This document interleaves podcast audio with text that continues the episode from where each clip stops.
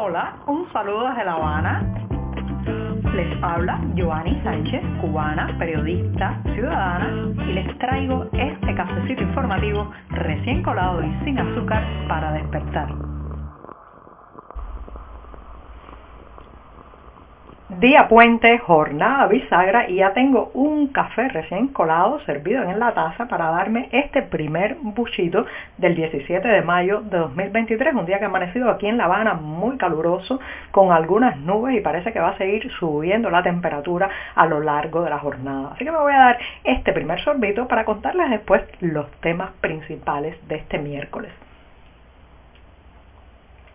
Después de este buchito sin azúcar, les cuento que ayer la gran noticia que recorrió toda la isla fue el anuncio de ciertas flexibilizaciones en aspectos migratorios, especialmente en todo lo que tiene que ver con la confección y duración del pasaporte cubano. Señoras y señores, el pasaporte cubano es uno de los menos valorados a nivel internacional porque, en primer lugar, eh, prácticamente nos exigen visado para entrar a cualquier nación de este planeta y por otro porque refiere a una nacionalidad menoscabada, a una ciudadanía muy devaluada por la falta de derechos, las imposiciones, los controles y la vigilancia.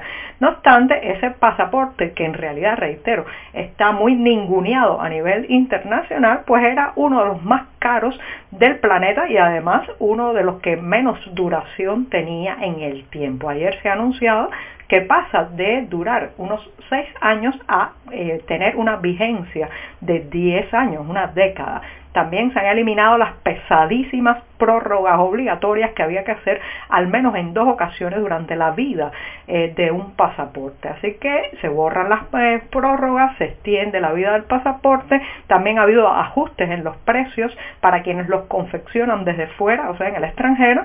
Y todo esto ha generado ciertos revuelos porque, claro, eh, es sin lugar a dudas un paso hacia adelante, pero insuficiente porque las, digamos, las, los pilares fundamentales de restricción de la política migratoria cubana se mantienen inalterables. ¿Cuáles son esos? En primer lugar, los 24 meses que se impone como límite de tiempo para permanecer en el extranjero sin que la persona pierda sus propiedades, su residencia y ciertos derechos dentro de la isla. Eso sí, igual, a pesar de que se hayan hecho algunas prórrogas debido a la pandemia, los que estaban fuera en el momento de mayor tensión con el COVID-19, lo cierto es que los dos años siguen siendo el límite para despojar a un cubano de su derecho a la residencia dentro del propio país que lo vio nacer. Esto no es algo baladí, esto se usa como una herramienta de control político, esto se usa también como una manera de coacción. El pasaporte cubano, señoras y señores, se utiliza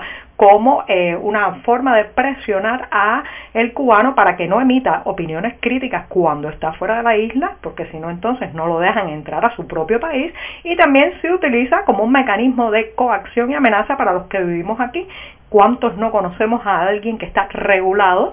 Regulado se le dice al eufemismo, eh, es el eufemismo que se utiliza para la prohibición de salir del país. ¿Por qué se le prohíbe a alguien salir del país? Como una penalización por haber emitido una opinión crítica, por hacer periodismo independiente, por ejercer el activismo.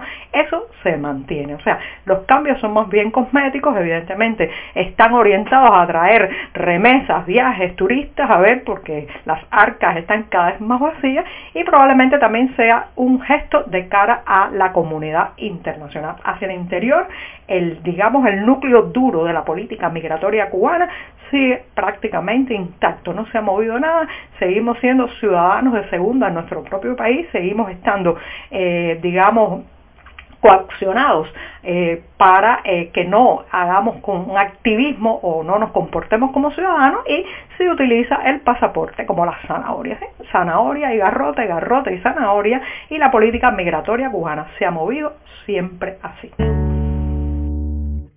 Una iniciativa busca a 137 mujeres en América Latina que sirvan de madrinas a igual número de prisioneras políticas cubanas. Se trata de un proyecto que también eh, busca, eh, digamos, arrojar luz, dar visibilidad, hablar y sensibilizar sobre los casos de estas mujeres, la mayoría de ellas tras las rejas por participar en las protestas populares de julio de 2021. Así que estas mujeres que eh, harán de madrinas son fundamentalmente políticas, empresarias, pero también mujeres vinculadas a los medios de prensa, lo cual va a ser un magnífico altavoz para contar las historias de vida, los testimonios de esas prisioneras políticas cubanas. Esto, señoras y señores, no es una formalidad ni va a quedar en papel mojado. La visibilidad es protección y también ayuda a crear conciencia en la región sobre la situación que se está viviendo hacia el interior de Cuba. No es lo mismo estar invisibilizado, que nadie mencione el nombre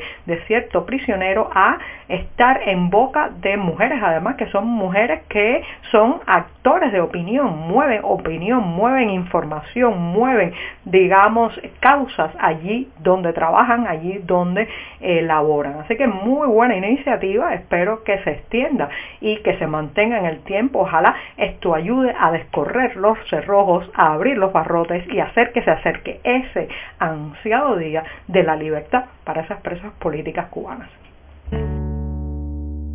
No imaginaba Miguel Díaz Canel cuando felicitó a través de su cuenta de Twitter al boxeador cubano Joenlis Hernández, quien fue el único medallista de oro de la isla en un torneo recién concluido en Uzbekistán. Bueno, pues no imaginaba Díaz Canel que poco después tendría que tragarse sus palabras, puesto que Joenlis Hernández se fugó de la delegación cubana en una escala técnica en Panamá mientras regresaba hacia la isla. Se fugó este boxeador, reitero, que fue el único en alcanzar una medalla eh, de oro, una presea dorada en Uzbekistán, se fugó después de haber ganado la cifra de 200 mil dólares. ¿sí? Esa fue la cantidad que alcanzó con sus puños en este certamen y bueno, pues decidió evidentemente gastarse ese dinero en otras latitudes, poner el mar de por medio con la isla e ir a dar su talento en otras latitudes. Así como escuchan, es otro golpe más, otro gancho al hígado al boxeo cubano que está de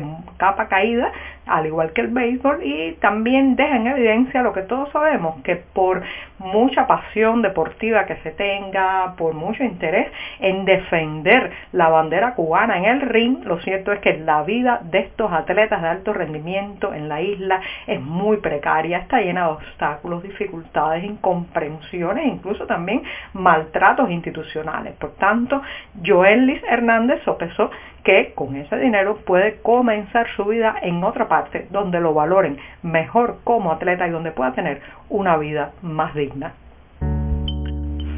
Para despedir este programa de miércoles me voy recordándoles que el próximo mes de julio se cumplen los 20 años sin Celia Cruz. ¿sí? Hace ya dos décadas vimos morir a la que es conocida como la guarachera de Cuba. Afortunadamente su legado musical se mantiene y justamente se están organizando varias actividades y presentaciones para dar un homenaje a aquella mujer que bajo el grito de azúcar puso eh, a brillar el nombre de esta isla en los escenarios internacionales. Entre los eventos que se esperan de recordatorio está, por ejemplo, colocar su nombre, el de Celia Cruz, en un banco próximo a la Ermita de Caridad, esa iglesia que, como saben, se ha convertido en epicentro de la espiritualidad y la devoción de la comunidad cubana en Miami. También se reeditará su autobiografía con el título Celia, mi vida, que ya se había lanzado en el año 2004 y vuelve otra vez este libro para que se puedan acercar a la historia de la vida de esta mujer que era un verdadero huracán de talento, energía y voz. En Cuba, sin embargo, es muy probable que la fecha pase por alto. Ya saben que Celia Cruz ha sido muy estigmatizada por la prensa oficial cubana, silenciada e intentado borrar su legado. Sin embargo, estoy segura que muchas casas cubanas la escuchan y la seguirán escuchando por largo tiempo. Y ahora sí, me despido hasta mañana jueves. Muchas gracias. Por hoy es todo. Te espero mañana a la misma hora. Síguenos en 14medio.com. También estamos en Facebook, Twitter, Instagram y en tu WhatsApp. No olvides, claro está, compartir nuestro cafecito informativo con tus amigos.